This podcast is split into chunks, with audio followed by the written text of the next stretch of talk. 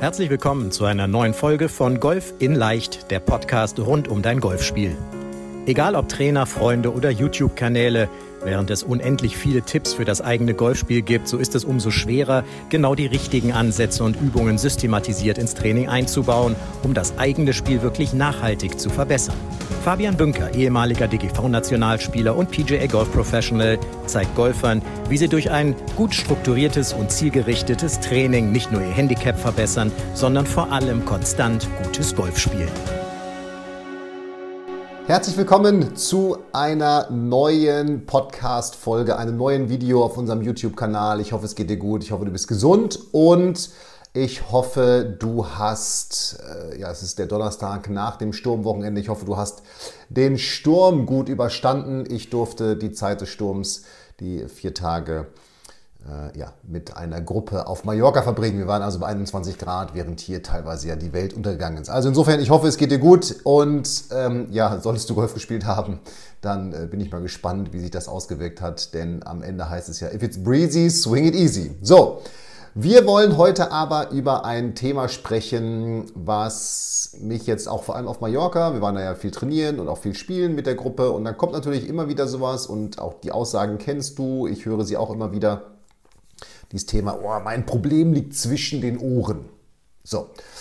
Und das ist ja im, am Ende die Frage oder impliziert hier die Frage, okay, liegt es jetzt an meiner mentalen Stärke auf dem Golfplatz oder liegt es daran, dass ich vielleicht technisch gar nicht so gut bin, weil ich vielleicht bestimmte Schläge gar nicht ausführen kann?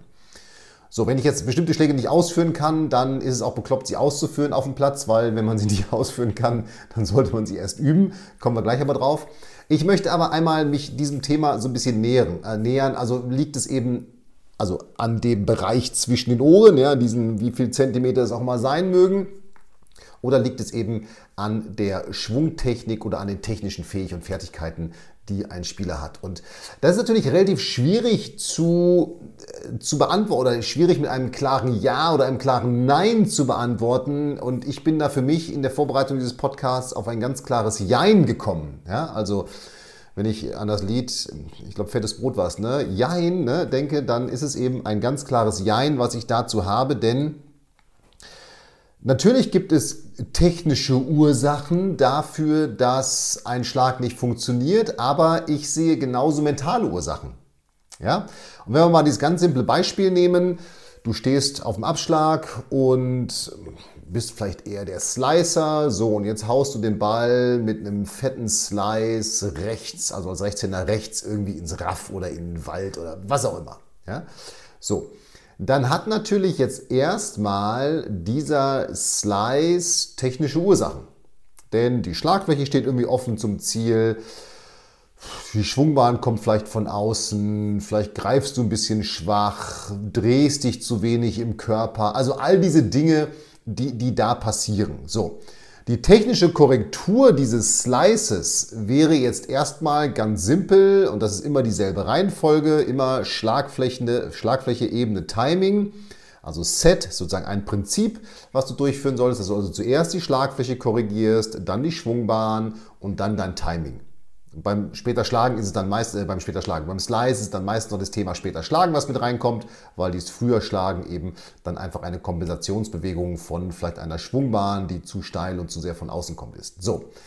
Das wäre erstmal die ganz rein technische Ursache und die technische Analyse, die auch ganz wichtig ist und die du natürlich dann, und das ist das Entscheidende, nach der Runde auf der Terrasse und später auf der Driving Range für dich machen solltest und dann daran arbeiten solltest.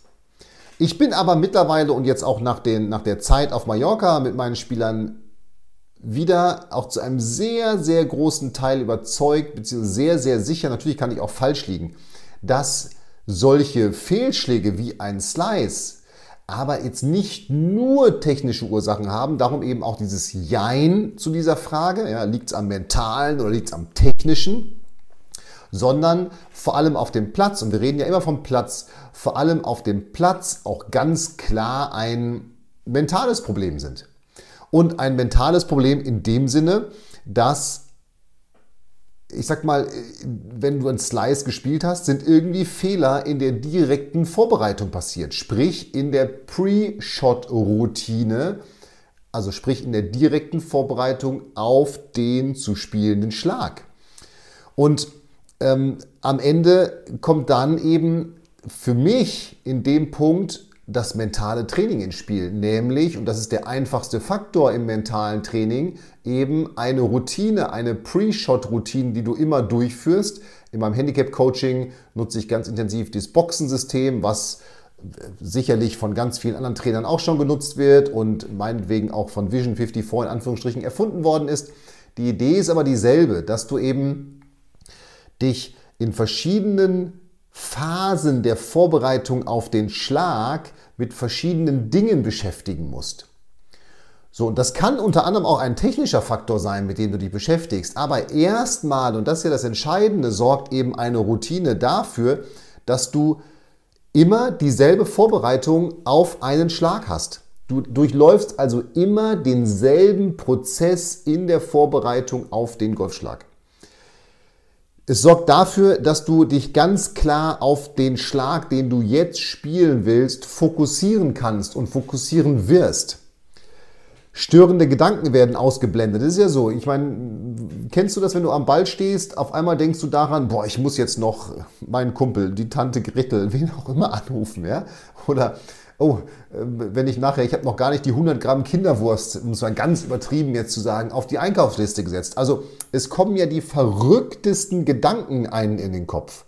Und so eine Routine sorgt eben ganz klar dafür, dass du einen ganz klaren roten Faden in deiner Vorbereitung auf den Schlag hast und eben genau diese Gedanken ausstellen kannst. Es sorgt aber auch dafür, dass das Thema Course Management mit ins Spiel kommt und dass du eben wirklich deine Stärken und deine Schwächen dann mit in die Schlagvorbereitung einbeziehen kannst. Und da gibt es immer wieder eine schöne Geschichte. Hank Haney ist einer der erfolgreichsten Trainer, unter anderem der Welt, Amerikaner, unter anderem auch Trainer von Tiger Woods mal gewesen. Ich glaube, die Phase war nicht so von beiden mit Erfolg gekrönt oder es waren beide nicht so zufrieden. Aber grundsätzlich äh, ist es ein wahnsinnig erfolgreicher Trainer. Marco Mira äh, ist sein Spieler gewesen, mehrfacher British Open und Masters-Sieger. Also, der hat eine Reihe an Major-Siegern produziert, dieser Mann. So. Und wenn man früher mit Hank Haney zusammenarbeiten wollte, dann musste man immer nach Dallas zu ihm und durch so einen, keine Ahnung, zwei oder drei Tageskurs durchlaufen. So, und das mussten ganz normale Tourpros auch machen. Also Tiger Woods sicherlich nicht, aber ganz normale Tourpros, die gesagt haben, hey Hank, ich will mit dir arbeiten. Ich so, alles komm am Freitag, da habe ich einen Kurs. So, und dann kann es sein, dass du als Tourpro, als USPGA Tourspieler oder auch als USPGA Tourspielerin mit ganz normalen Hobbygolfern wie dir und mir zusammen in einem zwei, drei Tages Golfworkshop gewesen bist, wo Hank Haney seine Grundlagen vermittelt hat. So. Und dann, und darum dieses Thema Cost Management, eine kleine, kleine Abschweifung, äh, gibt es immer die Geschichte, dass dann mit einem dieser Spieler, der Name ist nicht bekannt, aber mit einem dieser USPGA Tourspieler stehen sie am Pitching Grün und sind so 40 Meter vom, von der Fahne entfernt und dann heißt es, okay, jetzt reden wir mal über den Pitch und das funktioniert eben so und so und hey, willst du den nicht mal, also zu dem Tourspieler, willst du den nicht mal vormachen, diesen Schlag? Und dann sagt der Tourspieler, Hank, sorry, aber nein. Haney, okay, aber das ist doch jetzt nur ein 40 Meter Pitch, mach den mal vor, dann sehen alle das, wie das funktioniert. Äh, nee, mach ich nicht. Den kann ich nicht.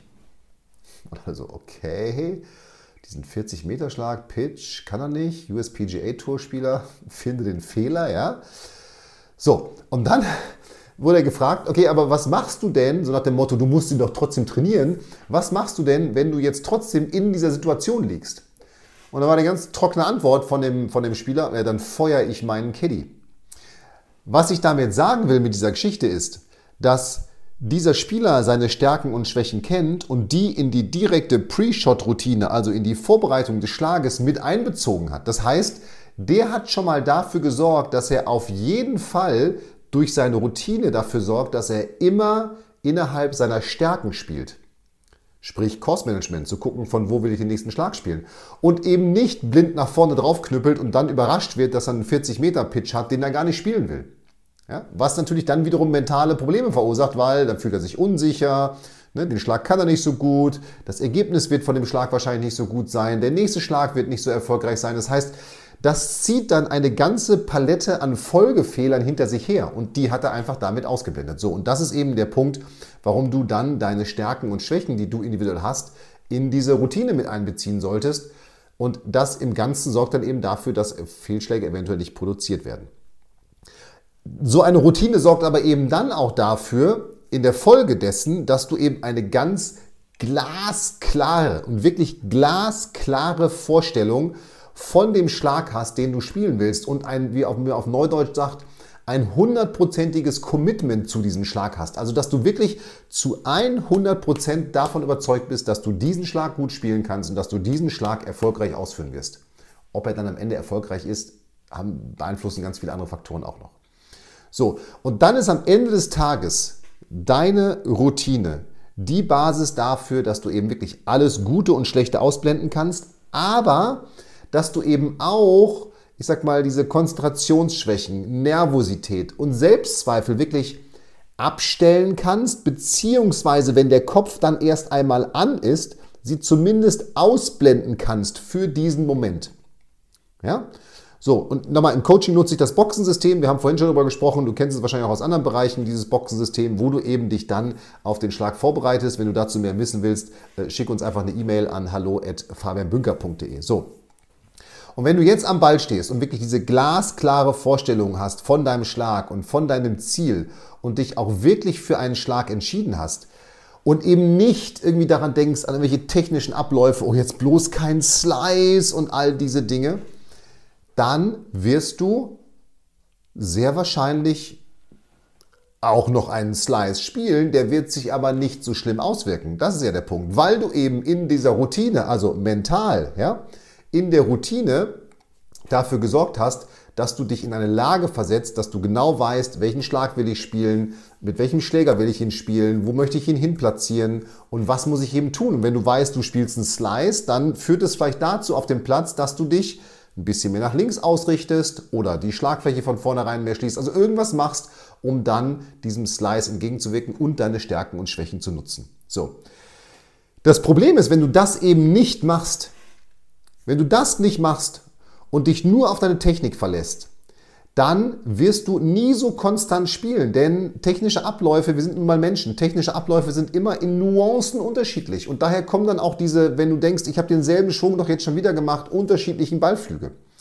Das heißt aber eben auch, dass du dann eben mit diesem Ergebnis nicht zufrieden sein wirst von dem Schlag oder häufiger nicht zufrieden sein wirst und dann entsteht so ein Negativkreislauf, der dann vom einen schlechten Schlag zum nächsten schlechten Schlag, zum wieder nächsten schlechten Schlag, zu einem schlechten Loch, zu verkorksten Löchern in Folge und dann irgendwie zu so einer völlig verkorksten Runde führt.